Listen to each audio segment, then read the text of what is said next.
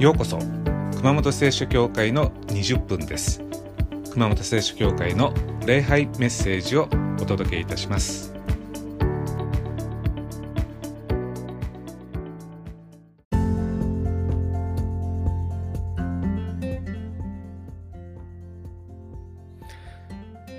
マタイによる福音書の5章から7章は三条の水訓と呼ばれています。まあ、世間には、えー、常識っていうのがあります。三条の水訓はこう常識からさらに一歩も二歩も進んでいこうとします。まあ、読んでますと、えー、そこまでやるのかということが書いてあります。イエス様は常識よりも高い目標を私たちのために設定してくださっています。言ってみれば、神の子供というのは人生のアスリートなんだと。普通の人は飛ばないようなハードルも挑戦してみようというわけです。まあ、そういうわけで、えー、聖書を一箇所読みします。マタイによる福音書の5章の43節から48節です。あなた方も聞いている通り、隣人を愛し敵を憎めと命じられている。しかし私は言っておく。敵を愛し、自分を迫害する者のために祈りなさい。あなた方の天の父の子となるためである。父は悪人にも善人にも太陽を昇らせ、正しい者にも正しくない者にも雨を降らせてくださるからである。自分を愛してくれる人を愛したところで、あなた方にどんな報いがあろうか。徴税人でも同じことをしてるではないか。自分の兄弟にだけ挨拶したところでどんな優れたことをしたことになろうか。違法人でさえ同じことをしているではないか。だからあなた方の天の父が完全であられるように、あなた方も完全となりなさい。ここまでです。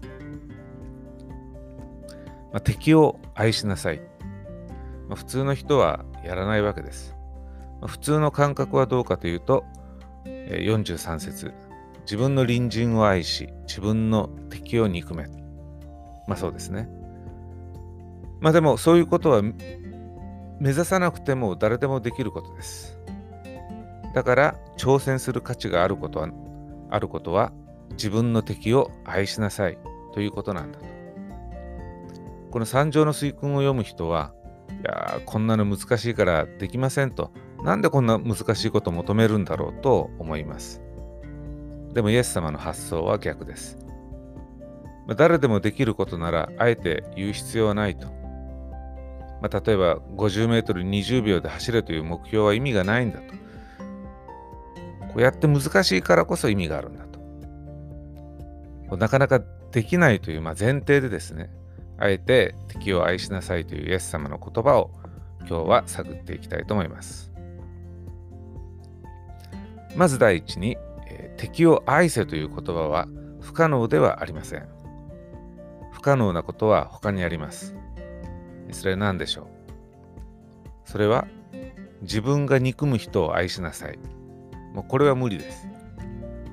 自分が憎む人を愛してやることは絶対にできません。でも逆に自分を憎む人を愛してやることは可能です。つまり自分が憎みさえしなければ敵でさえ愛する可能性はあるわけです。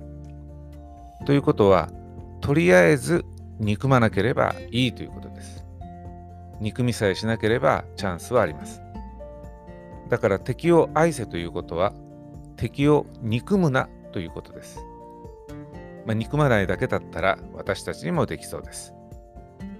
ということで第一のステップは、え憎むという感情から解放されることを目指すということです。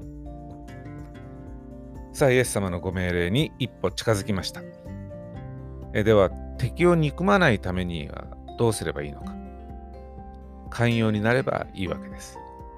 寛容も愛の一種です。では、どうやって寛容を学べばいいのか。誰か寛容になるコツを教えてくれないか。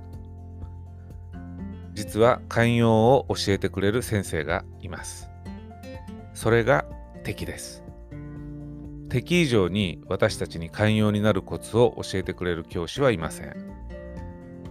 今日のタイトルは敵は死です。皆さんを愛してくれる人親切にしてくれる人大事にしてくれる人は寛容については教えてくれません実践で寛容を教えてくれる最高の先生は私たちをイラッとさせる人ムカッとさせる人つまり敵ですしかし敵を敵として見ている間は何も学べません。先生として見なきゃいけません。だから頭を切り替えて嫌な相手に接する時には難しい人に相対する時には心の中でその人を先生と言ってみることが大事です。先生として見るのです。遺言書すべて妻にと妻の文字。なんていうのがありますけれども部屋をごそごそ探してたら遺言書が出てきた。なんだこれと思って開けてみたら遺言書だった。すべて妻にと書いてあった。よく見ると妻の文字だった。カーッとくるわけです。でもここで気持ちを切り替えます。あ敵じゃないんだと。先生だと。先生授業よろしよろしくお願いしますと。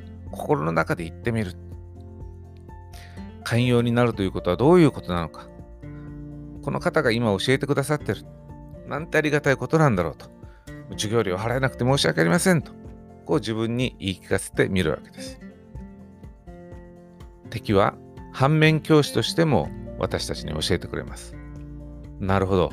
こういう人になったらいけないのか。あこういうこの人みたいなこと言ったらいけないのか。って敵に接した時に冷静に観察して教訓を心に刻むわけです。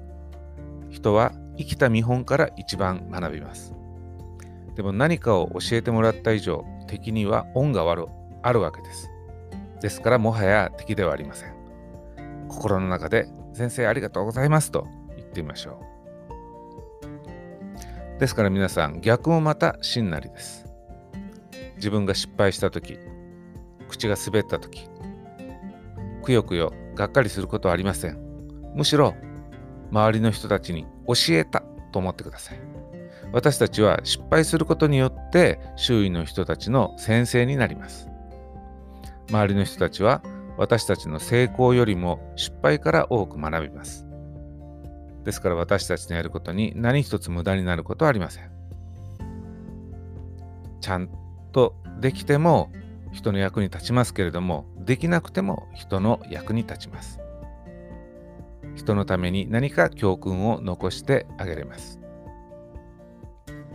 まあ、私はよく言うんですけれども人間っていうのは頭で考えた通りの感情が湧いてきます。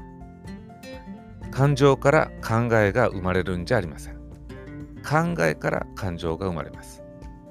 だから考え方を変えればいいわけです。敵を敵として考えてる間はどうしようもありません。何も学びません。だからまず第一歩は敵を敵として見ないということです。先生として見るということです。先生として見たら先生に接する時の感情が湧いてきます。天の父は悪い人にも良い人にも太陽を昇らせ正しい人にも正しくない人にも雨を降らせてくださるからですとイエス様はおっしゃっています。私たちが自分のことしか考えてない時でも神様を見習って歩んでない時でも天の父は私たちのために太陽を昇らせ雨を降らせてくださいます。もし私たちが神なら私たちのような人間に変わらずに喜んでお日様を照らし雨を降らしてあげるでしょうか。相手の言動にかかわらず何かを絶えずしてあげるというのは親であっても夫であっても妻の立場であってもそんな簡単なことではありませんましてや自分に敵対する相手に何かしてあげるのは容易ではありません。でも天の父は喜んでそうしてくださるとイエス様おっしゃってます。良い人にも悪い人にも等しく恵みをもたらしてくださっているわけです。ですから私たち朝起きて日が照ってたら雨が降ってたら天の父が私たちに与えてくださったお日様であり雨であるということを覚えましょう。天からのプレゼントがない日はありません。こういう天のお父様の姿勢が見習えるように私たちもチャレンジしてまいりましょうさあ新しい習慣が始まりました周りの人たちはみんな私たちにとって先生です横入りする車せかす運転手。みんな寛容を教えてくれる先生です。後ろからプップーとクラクション鳴らされたと。後ろからクラクション鳴らしてくれて先生ありがとうございます。寛容を、ま、学ぶ機会を与えてくれた教師として受け止めましょう。そうすることで一歩成長です。いかがでしょう皆さん。そういう気持ちで1週間暮らしてみませんか？今週も皆さんが寛容を教えてくれる最高の教師に出会いますようにお祈りしております。